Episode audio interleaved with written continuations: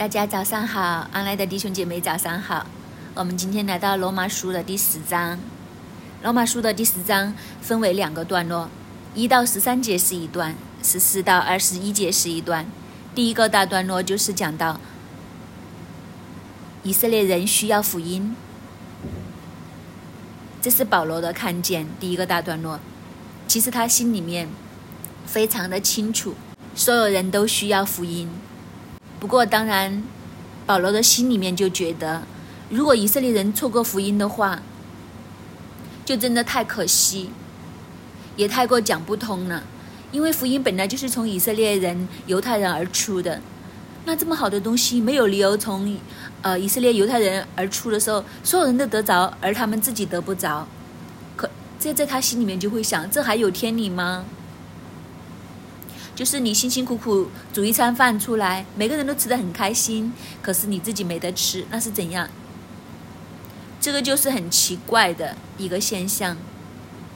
所以保罗每一次提到犹太人的信主，他心里面就非常的焦急，因为他会觉得没理由啊，为什么我们自己会这样白白的错过？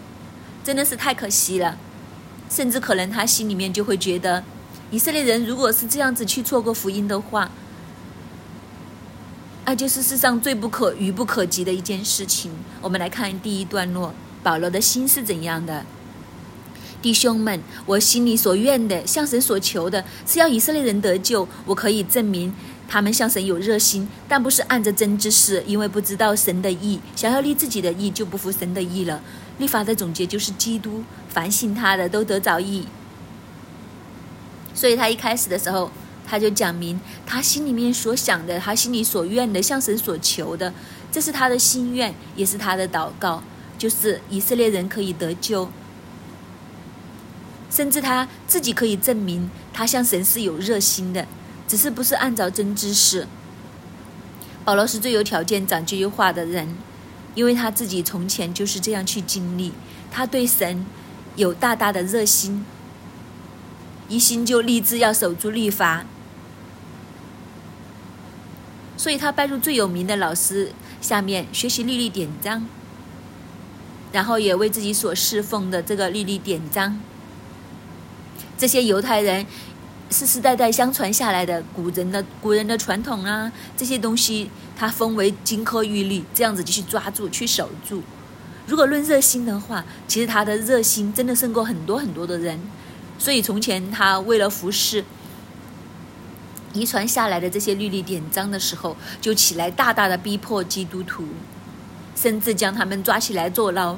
只要你告诉他你是耶稣基督的门徒的话，他就会抓你去见祭司。甚至当年史提凡被人用石头打死殉道的时候，保罗也都在旁边欢喜快乐，来看这件事，参与在其中。但是。当他真的遇上基基督的时候，他的生命完全的改变。从前的热心，就变成了他传福音的动力。所以他讲这句话是实至名归的。他说，其实他自己可以证明以色列人向神是有热心的，就好像保罗当时对这些遵守律法犹太人的一一直下来的传统，服从这个大祭司的这个教导。甚至和大祭司配合专抓这些基督徒，这个热心是以色列人都有的。只不过问题就是，他们的认知是错误的，他们的热心不是按照真知识。这个真知识所指的就是对基督的认识。之所以保罗之前会这样来逼迫基督徒，就是因为他不觉得耶稣是基督。那为什么他不觉得耶稣是基督，或者是他抗拒耶稣是基督呢？其实都是因为他们的传统、他们的教导、他们所认为、他们心目中所遇见、所相信的基督，应该是那个万世的救主，应该是万王之王、万主之主，为以色列带来辉煌的王朝，统领全世界，列国的君王都要向他下拜，这就是他们心目中所想的基督。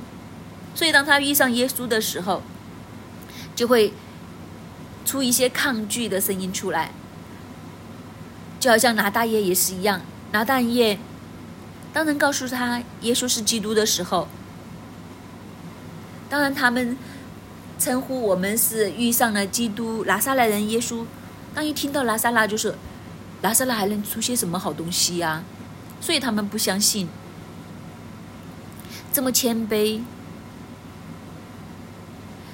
甚至最后要钉在十字架上，这怎么也看也不像是万王之王、万主之主。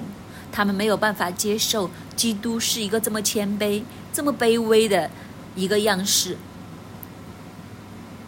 这就是没有真正的知识。这个真知识其实是让他们认出谁是基督，反而他们没有这个真知识。所以他们拒绝基督，他们拒绝基督的时候，就形成了一个这样的情况，就是他们不知道神的意，因为基督就是神的意。当你不认耶稣是基督的时候，其实你就拒绝了神的意。既然拒绝了神的意，当然这个神的意，基督的这一条路，是一个救恩的路，是一个恩典的路。既然你拒绝了这个恩典的路，拒绝了这个基督所带来的义的话，那你追求的就是另外的一个义。既然前面有两条路，一条是恩典之路、救恩之路，一条是律法之路。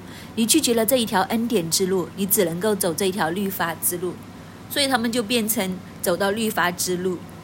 这就是第三节所讲的，因为他们不知道神的意，就想立自己的意，所以就不服神的意。但是问题是什么呢？就是第四节，其实律法的总结就是基督。走这条律法的路，其实去到尽头都是基督。但问题是什么呢？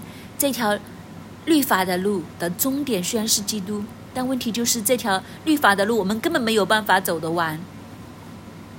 所以以色列人都知道，他们都知道他们要守律法，但是古往今来从来没有人可以完全的守律法。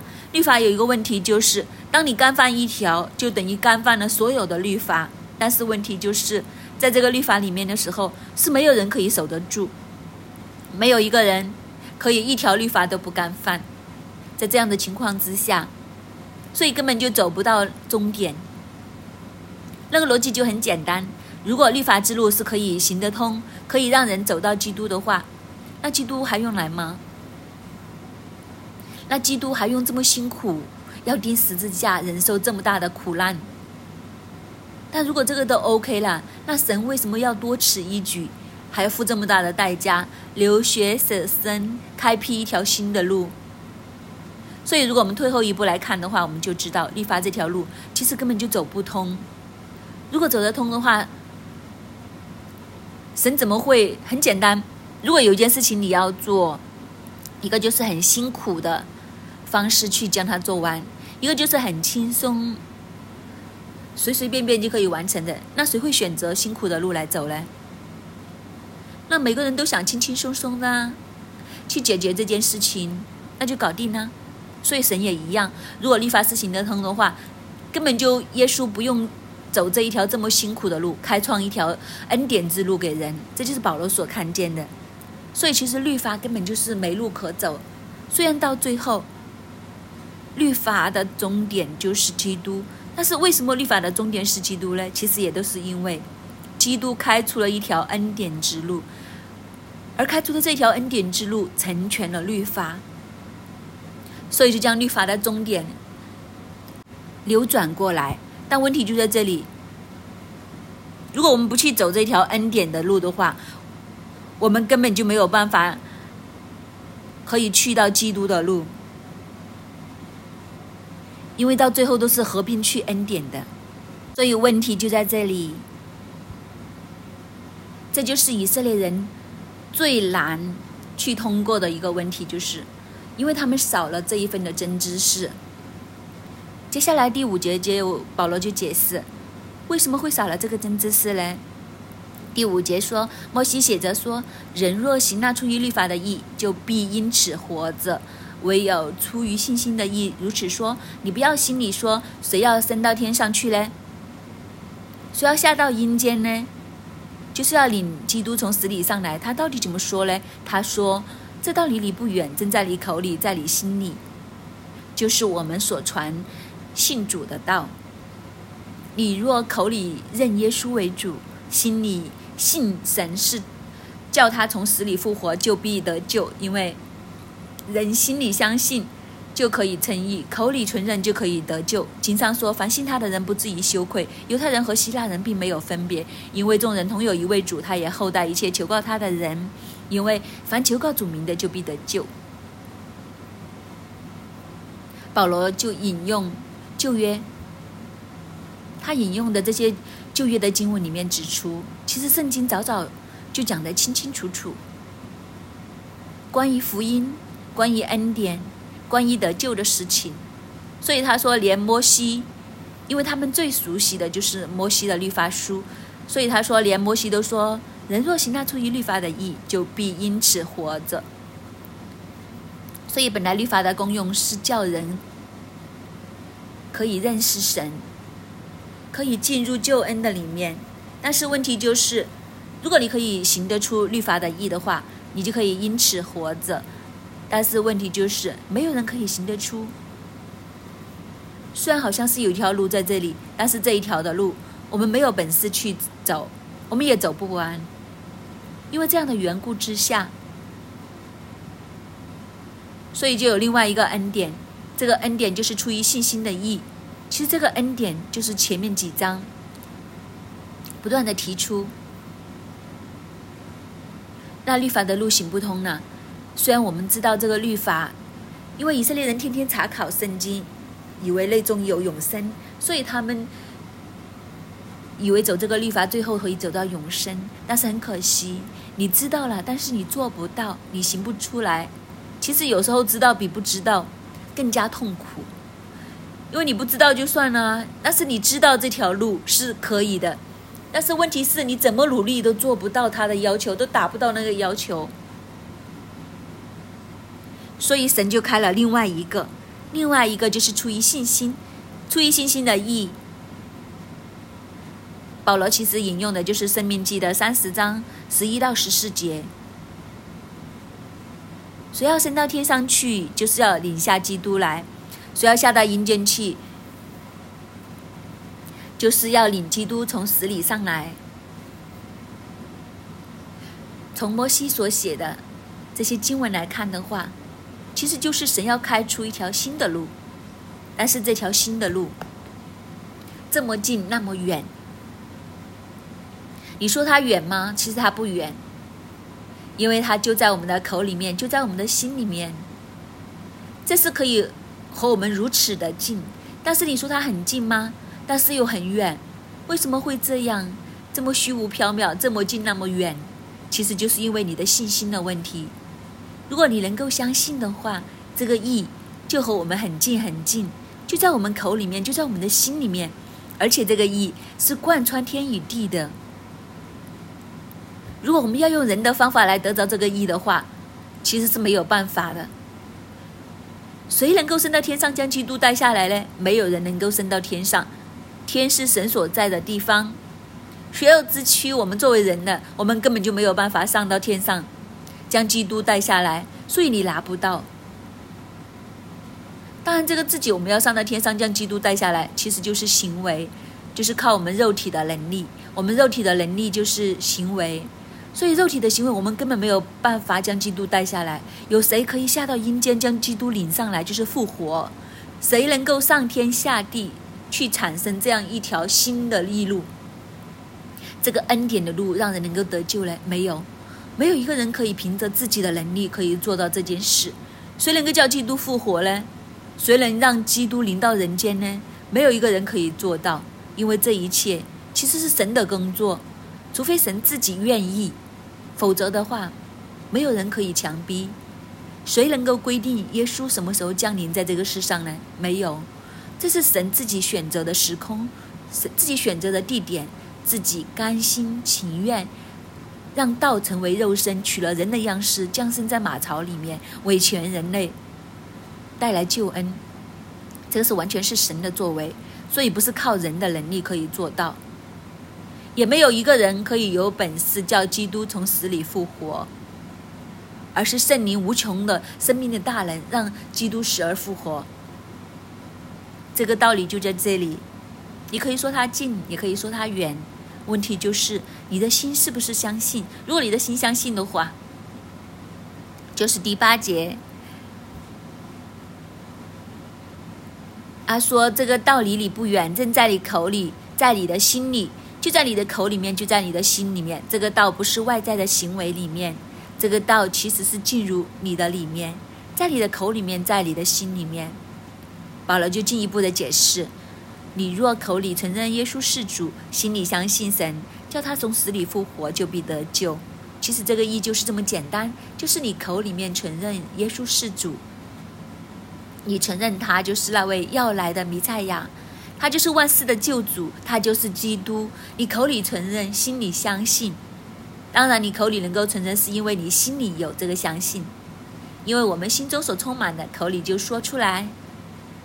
所以，如果我们口里面，我们心里面真的相信他是弥赛亚的话，我们口里面就承认他是主。当然，这个也需要配合。我们要里面有这样的认知的时候，我们口里面也要将它表达出来。所以，我们口里面认耶稣是主，心里面相信神叫他从死里复活就必得救，这就是救恩的最核心的问题。最核心的问题就是我们相信耶稣就是要那位要来的救主，他不单是要来的基督，他更是复活的基督。这个复活也是很重要。今天在我们的信仰里面，我们是不是相信耶稣基督已经复活了呢？这个很重要。如果耶稣基督没有复活的话，那就是说罪还没有被胜过。但是耶稣基督已经复活的话，就代表罪已经被胜过。这个赎罪祭是永恒有效的。如果我们相信耶稣已经复活的话，其实我们都要相信，有一天我们都要如此的复活。今天基督是怎么样的？将来我们就是怎样的。基督今天活着在天上，将来我们都活着在天上，和神和基督永恒在一起。所以这就是救恩最基础、最核心的地方。我们要口里承认耶稣是我们的主。这个主对以色列人来讲，这个“主”这个字，虽然保罗写这个罗马书的时候。应该是用的是希腊文，但是当他提到“主”这个字的时候，以色列的读者、犹太人的读者一见到这个字，他们就会将它等于希伯伦的阿东奈，就是“主”的意思。阿东奈的意思就是上帝，因为在他们的文化里面，因为十诫里面不可妄称神的名，所以他们不敢将神的名直接读出来。实际上到最后，神的名究竟怎么读都失传了。所以他们习惯一看见神的名号，他们就会尊称为爱东拉，就是主的意思。所以这个口里面承认耶稣是主的话，就是你的口要宣告耶稣就是神。这就是犹太人最要过的那一关。你看看耶稣在地上传道的时候，很多时候到最后，为什么他们要将他钉在十字架上面？为什么这些法利赛人、这些文士、祭司不能够？存留耶稣呢？原因就是他们称呼自己是神的儿子。称呼自己是神的儿子的话，意思就是，在他们的文化里面，其实这个逻辑很简单：猫生的孩子就是猫的猫仔，就是大家都是猫，所以猫的儿子就是猫，所以神的儿子就是神。就是大家都是同一个种类，才可以这样生出来。当耶稣说他是人子，他是神的儿子的时候，神的儿子这一句话，当时的以色列人、文士、法利赛人一听到这句话就撕裂衣服，他就说这个人讲的竟然以自己为神为同等，这个位是他们没有办法可以接纳的，然后他们就将耶稣钉在十字架上。所以这个才是核心的问题。但是这里保罗说，如果你口里可以承认耶稣是主，就是你的口能够这样去宣告，其实就是因为你心里相信耶稣就是神，耶稣是神，耶稣也是从死里复活的神。如果你能够有这样的看见、这样的信心的话，救恩就在你的里面。因着这个信的缘故，你就被称为义。救恩就临到你，在这样的认知里面，这样的看见里面，其实这也是前面保罗所讲的真知识。犹太人最大的问题就是缺少了这个真知识，这个真知识就是完全的这样来认识耶稣。他们就是少了这样的认识，因为他们不相信，他们不承认耶稣就是基督，他们更加不承认复活这件事情。这样的情况之下，变成他们就错过了救恩。所以保罗在这里就很心急的，要让以色列人知道他们所错过的究竟是一些什么。所以第十节他再一次更加清楚的说：人心里相信就可以称义，口里承认就可以得救。原来得救的。称义得救，其实就是靠那个信，不是靠行为。其实保罗很想让犹太人知道，行为是行不通的。你们知道的，这个行为行不通。几千年来，我们都已经向这个方向已经证实了，这已经是证实了、证明了这个行为是行不通的。所以现在有一条新的路摆在你的面前，就是这个信的新的路。为什么你们不去呢？为什么你们不去抓住呢？为什么不去坚守呢？所以十一节说，经上说，凡信他的人必不知羞愧。这个信他的人当然是这个他当然是指神，所以相信神的人必不至于羞愧，这是以色列人都知道的。但是问题就是，这个真知识，如果我们明白耶稣就是那一位的主，那信神的人必不至于羞愧。而耶稣就是这一位主，就是神的话，那我们信耶稣的就不至于羞愧。那为什么我们不信呢？其实是一个反问，让犹太人去思想。然后十二节就说，无论是犹太人也好，希腊人都好，没有分别，因为众人同有一位主。这个对以色列人来讲，其实对他们来讲也是一个他们根深蒂固的一个认识。只不过保罗想将。这些已经存在以色列人心中的一些神学，这些对神的知识，将它引导去基督身上，引导去耶稣的身上。他们相信，信神的人必不至于羞愧。只不过问题就是，如果我们这样相信神，你也应该这样相信耶稣，因为耶稣就是神，复活证明他是神。所以这就是他为什么会说心里相信。第九节，心里信神，叫他从死里复活，就必得救。这个死里从死里复活为什么这么重要？就是复活证明他就是神。古往今来，从来没有一个人会这样死了三天还能复活。在十字架上，已经证明他是断气了，然后被埋葬，三天之后复活。这个复活其实在圣经里面也都有预言。所以当耶稣这样复活的时候，就已经证明他就是神。所以相信神的必不至于羞愧。为什么我们不信呢？犹太人和希腊人都没有分别，因为众人都有同一位的神，神就是那位独一的神，就是那位创天造地唯一的神，所以没有第二个。当然，这个没有第二个，也是让犹太人知道，你们要相信，因为没有第二个啦，不要再等啦，因为以色列人。当时还有一个想法，就是他们不相信耶稣，他们觉得弥赛亚没有理由这么卑微的，弥赛亚还没有来，他们继续的等候，继续等候弥赛亚的到来。所以保罗很想告诉他们说，不要再等了，你们等不到的，因为就是这一个，只有这一个，外邦人和希腊人和犹太人，其实都是同一个的主。同一位的神，没有第二个，你再等也没有用了。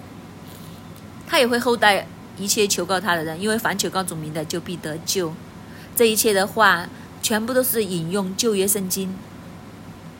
其实保罗是很想让犹太人看见一件事情，就是旧约圣经里面所指责的弥赛亚，所有的这些的描述，所有这些言语，全部都已经成就在耶稣基督的身上。你们为什么还看不见呢？这就是犹太人需要有的那个真知识。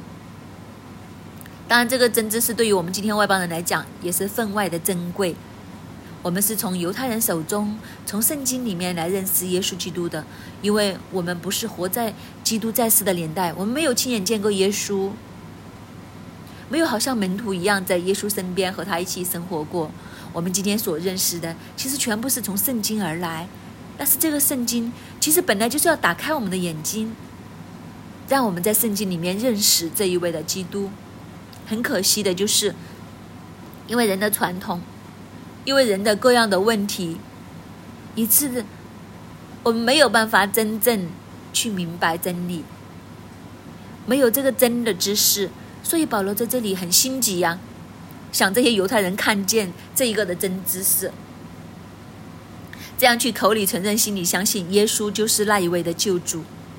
当然，对于我们今天的外邦人信徒来讲，我们很感恩，就是我们没有这些传统上面的绊脚石，我们没有一个的心里面预设的一个立场，或者我们心里面预设的基督的形象，你知道我们抗拒耶稣就是基督。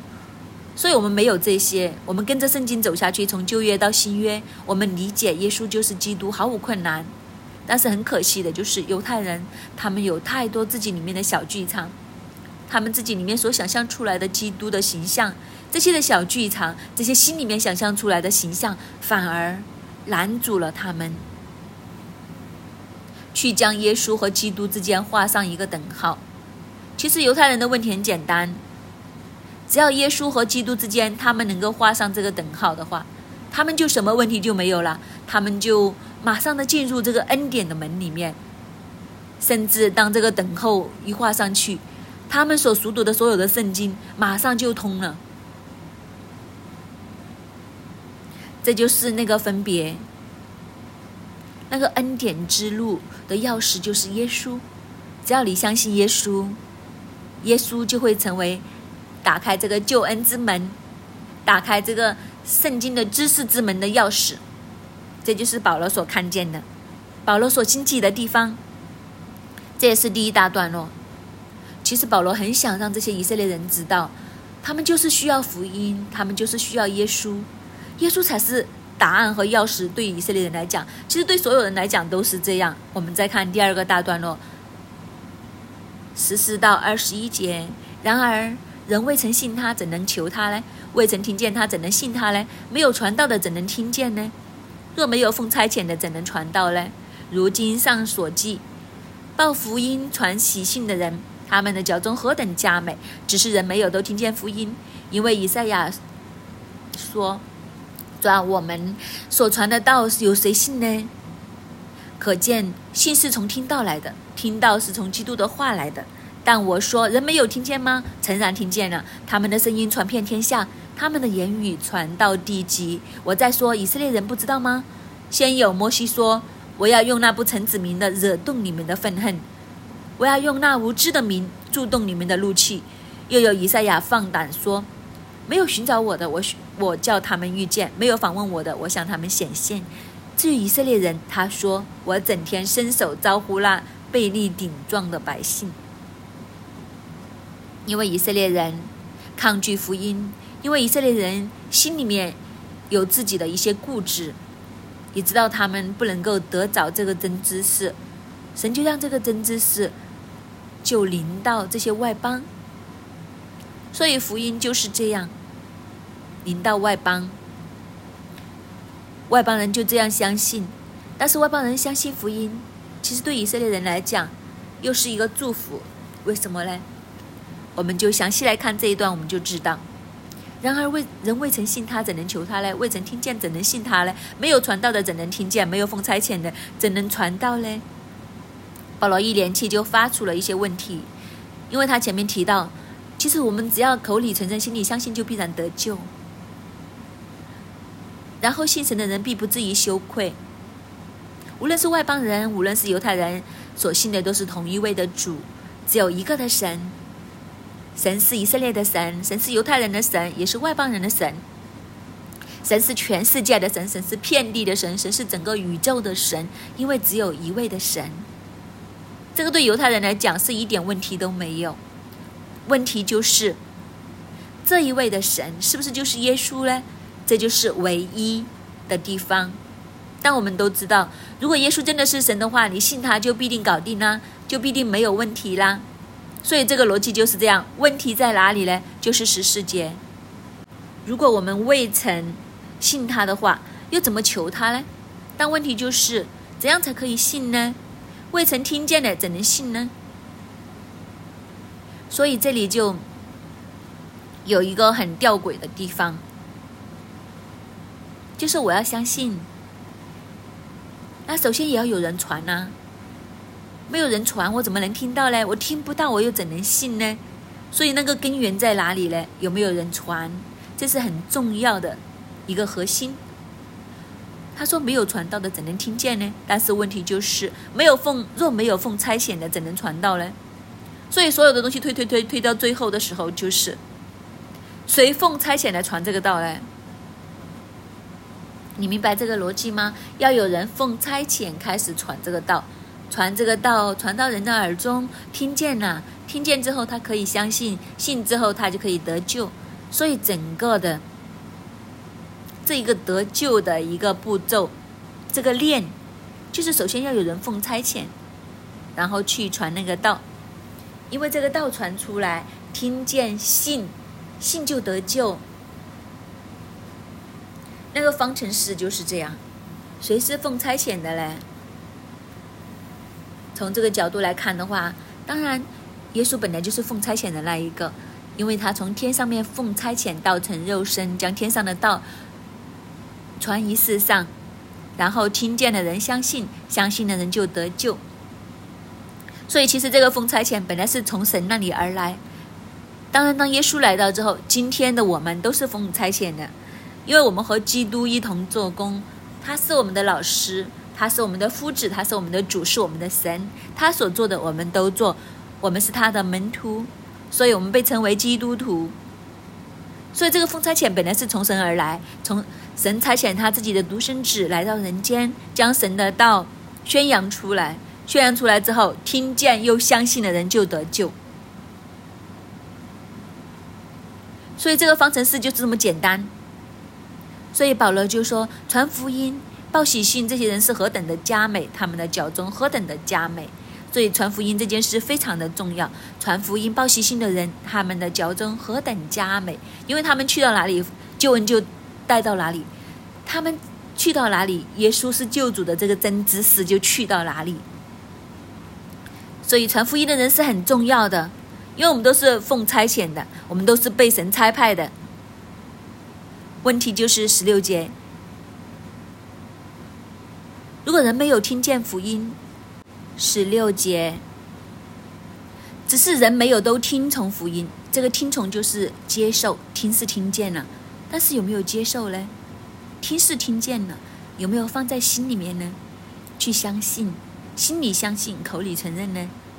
其实又回到那一句：凡是口里承认耶稣是主，心里相信神是叫他从死里复活的，就必然得救。好了，这个福音我们听是听见了，但是我们有没有接受呢？我们口里面有没有承认耶稣是我们的主呢？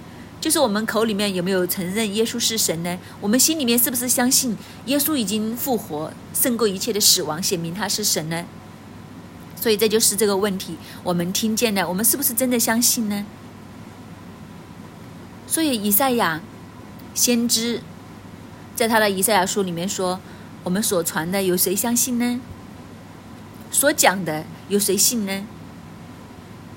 可见信道是从听到来的，听到是从基督的话来的。保罗在这里就引用以赛亚书的经文，就是让犹太人发现一件事情，就是其实他们不信呢，是早早已经有预言了，因为他们心硬，他们拒绝信道是从听到来的。听到是从基督的话来的，我们要听，我们要信，要听的就是基督的话。以色列人可能又会讲了，谁听过呢？但是保罗就说，其实他的声音传遍天下，他的言语传到地极。当然，对保罗当时来讲，天下和地极，他们所指的就是罗马的版图里面，他们所已知的这个世界。事实上，他们都是在努力的将福音从耶路撒冷开始，到撒玛利亚，直到地极。这个所指的地级就是罗马版图里面其他的地方，就是今天我们去看的罗马呀、土耳其啊这一堆的地方。所以，其实这些福音、这些声音已经传遍天下，经传到地极。那以色列人是不是不知道呢？其实不是哦。就算你没有听过保罗他们所传的这个福音的话，如果你细心去看，真的留心去看圣经的话，他说以色列人都没得推毁的，因为摩西都这样说：“我要用那不成指明的惹动你们的愤恨，我要用那无知的民触动你们的怒气。”其实摩西早早就已经预言，人有一天会让福音临到外邦人，而这些外邦人、这些无知的民，他们会触动你的怒气，激动你们的愤恨。其实这些外邦人，他们本来是无知的，他们是不认识神的，他们是完全不认识福音，完全没有任何的背景。但是这个福音，他们都能够理解，而且他们都能够从这个福音里面去相信神。那以色列人，你比他们有更深厚的根基，为什么你们不明白呢？他们为什么会认识神呢？他们都是透过圣经来认识神，但是这一本的圣经是从你们而出的，你们不是比外邦人更加的充分的掌握，明白吗？所以为什么神要用外邦人来惹动以色列人，就是激动他们发奋相信神？其实以色列人、犹太人的眼中，这些外邦人就是外化人，没有文化的，是没有知识的，是猪狗一样的情况。既然他们都得着，既然他们可以得着认识神，既然他们在福音里面可以认识这位创天造地伟大的神，然后他们在圣经里面去了解，那我们作为这些犹太人的话，岂不是更加应该要明白吗？这些无知的民都可以明白。所以神要让他们惹动以色列人，连以赛亚都这样说：没有寻找我的，我叫他们遇见；没有访问我的，我向他们显现。神其实就是要寻找这些的外邦人，这些本来不认识神的，本来没有去寻求神的人，神向他们显现，让他们得救。而这些外邦人的得救，其实就是要刺激这些犹太人。让这些犹太人都同样得救，因为外邦人和犹太人同有一位的神，一位的主。至于以色列人怎么样呢？他说：“我整天伸手招呼那背利顶嘴的百姓。”对于外邦人来讲，神要让福音临到他们，让他们可以得救。对以色列人来讲呢，神有没有放弃呢？其实神没有放弃，神整天都伸手招。呼这些顶撞的百姓，神对这些以色列人也是充满恩典的，整天伸手向他们招呼。很可惜这一段的圣经，人就将它理解成为替代神学，就会觉得神说：“我整天伸手招呼那背利顶撞的百姓，所以呢，就一棒就将犹太人打死。背利顶撞的百姓就觉得神已经放弃了他们。”但其实，我们从这些前文后理来看的话，神之所以让福音临到外邦，原因是要用外邦刺激以色列人发愤争气。对以色列人，神从来都没有放弃过他们，所以他是整天伸手招呼那背利顶撞的百姓。虽然他们背利顶撞的百姓，但是神对他们的恩典从来都没有断绝，而是整天伸手招呼。伸手向他们招呼，所以这个替代神学根本就没有立场，没有办法可以立足。神就是要让以色列人都能够得救。我们外邦人有一个责任，就是我们要激动以色列人上进发奋，去寻求神，让他们都得着这一份的救恩，这才是神的心意。当然，作为外邦人的今天，我们我们都要在我们的信仰上面牢牢的站稳。站稳阵脚，就知道我们所信的这一位耶稣，他就是基督，他就是救主。口里承认，心里相信，就必然得救。他是那位复活的主，他是那位用复活证明他是神，他是我们的主。我们要将这一份的看见，对于基督的认识的真知识，不单是放在我们的心里面，我们更加要传扬，因为我们都是奉差遣的，我们要将这个真知识带回以色列，带回犹太的群体里面，让他们都能够认识，让他们都能得救，因为这才是神的心意，这也是神放在外邦人心上的一个使命，让我们都起来，完成神给我们的这一个使命。好让犹太人、外邦人同样有同一位的主，阿门。主，我们感谢你何等的恩典，何等宝贵的实价。这个救恩要为全人类带来一个大翻转，让我们可以回到生命树的里面，让我们可以回到创天造地的神的当中。主啊，是的，我们都是背立顶嘴的。但是因着宝贵的实价，恩典竟然临到我们，祝我们何等的感恩！祝我们感谢你，我们赞美你，弟兄姐妹好不好？这个时候我们都开口来感谢我们的神。我们同样都是背立顶嘴，在今天这个恩典竟然临到你，临到我，让我们可以得永生，不至于死亡，反得永生。我们来开口感谢神。单单因为信，我们就可以称义。白白的恩典临到你，临到我，我们去开口感谢我们的神。主啊，我们感谢你。我们不是单单口里唱这个诗歌，而是从我们心里出发，真的知道你是何等的宝贵。耶稣，你是何等的宝贵。主啊，我们今天是何等蒙恩的罪人！主，我们感谢你。主啊，是的，这个恩典不单单是我们自己，让我们更多来体会你的心。主啊，你的心是要让万人得救，不愿一人沉沦。主啊，你的心意是无论犹太人、希腊人，都要得着你的救恩，是普世的救恩。主啊，是的，在苏醒四十天里面，你告诉我们。华人的命令就是要将以色列人主啊归回给你，带回去给你，也等于今天罗马书再次提到，我要用那不曾指明的惹动你们的愤恨，我要用那无知的名触动你们的怒气。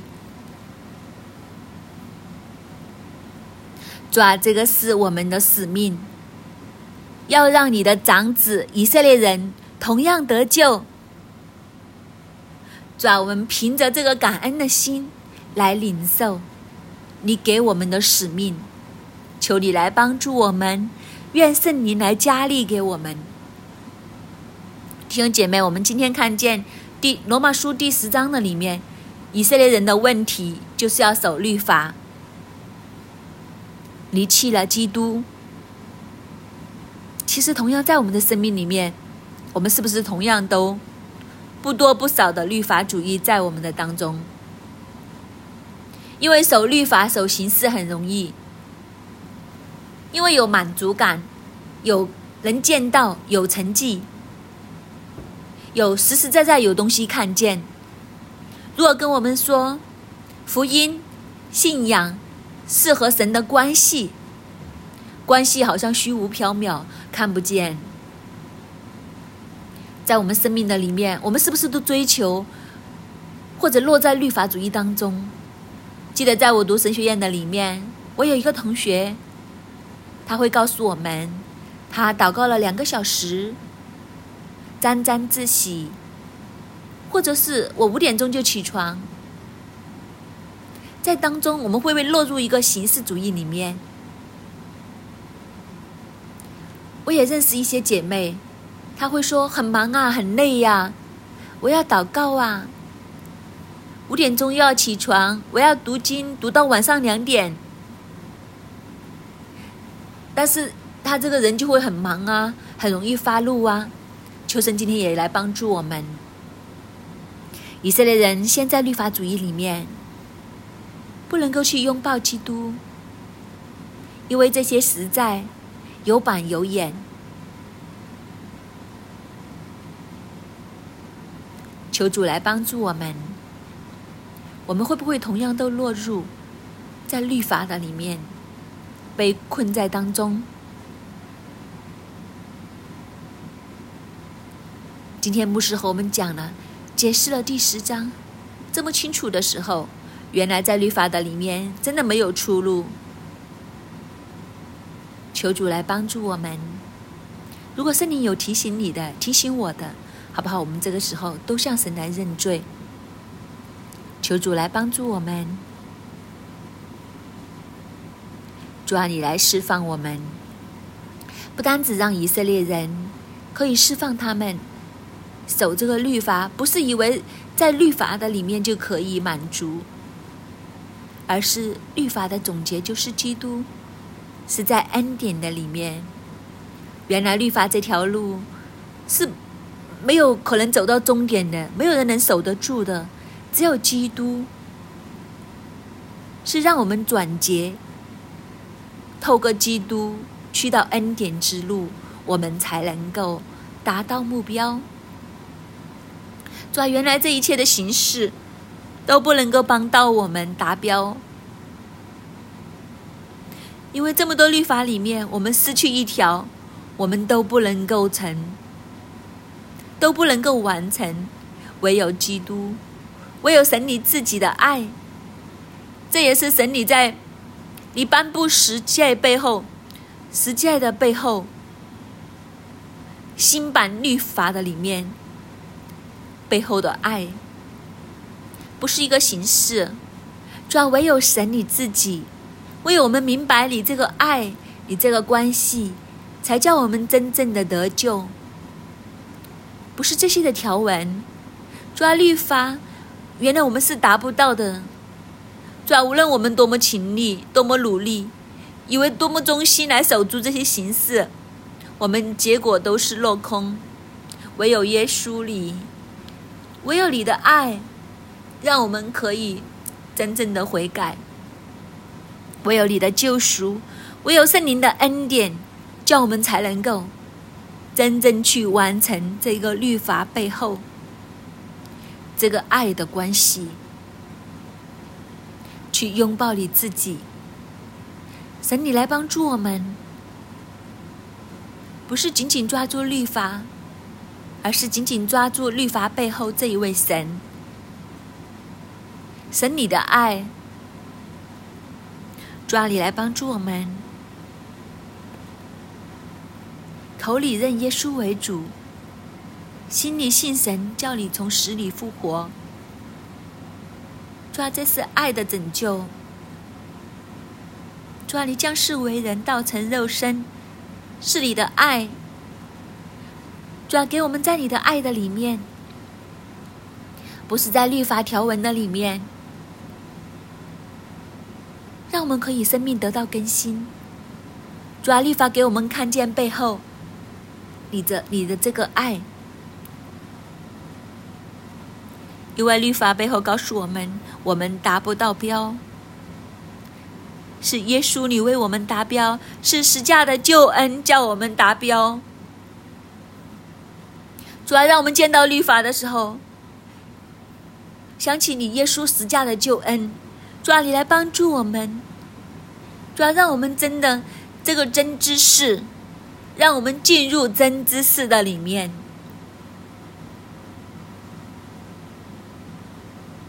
主要让我们能够起来，将这个真知识传扬开去。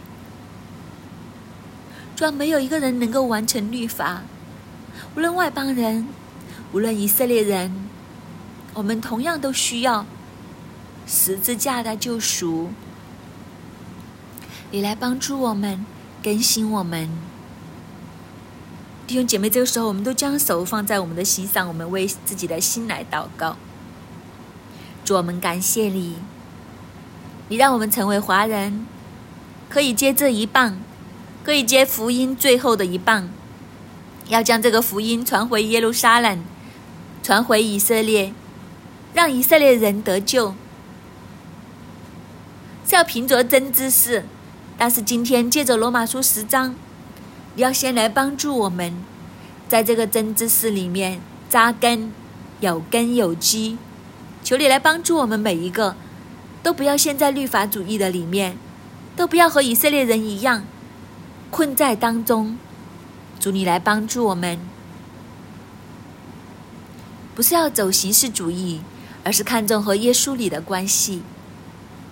主因为爱而救赎我们，因着爱十字架，你来舍命，让我们高举的不是律法的形式，让我们夸口的不是我们守了多少的律法，抓我们夸口的是神你的恩典，在我们这些罪人的身上。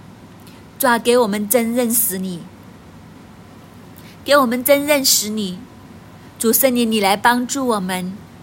唯有在圣灵的里面，靠着神的恩典，我们才可以完全律法，就是爱神爱人。主，你来更新我们，更新我们。耶稣，我们感谢你，因着你十字架的爱，我们才知道何为爱。因着十字架的爱，我们可以去学习，以你的样式去爱，去成全这个律法。耶稣，因为你对我们尽心尽意、尽力这样来爱我们，我们去学习爱你。主，我们感谢你，在爱的里面，我们可以脱离律法主义的捆绑，因为在爱的里面。我们可以进入救恩的当中，去完成这个大使命。主，我们感谢你，我们赞美你。主啊，是的，以色列人因为背你顶嘴，和你失去这个关系，所拥抱的是律法。今天我们要先和你建立这个关系，好叫我们能够拥抱十架。我们可以拥抱耶稣基督的十字架，主要让我们这个拥抱我们的生命，将十架的救恩这一个福音，这一个真知识带去以色列，让神你的心得满足，让保罗这个心智能够得着满足。主，我们知道我们都是接棒的人。我们知道保罗今天同样在天上面来等候普世的教会，去接这一个棒。主，我们感谢你，我们赞美你。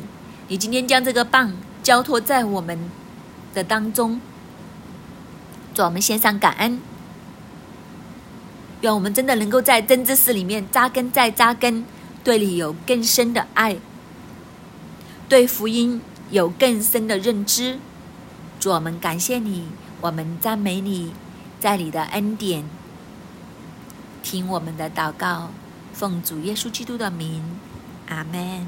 罗马书第十章十七节，可见信道是从听到来的，听到是从基督的话来的。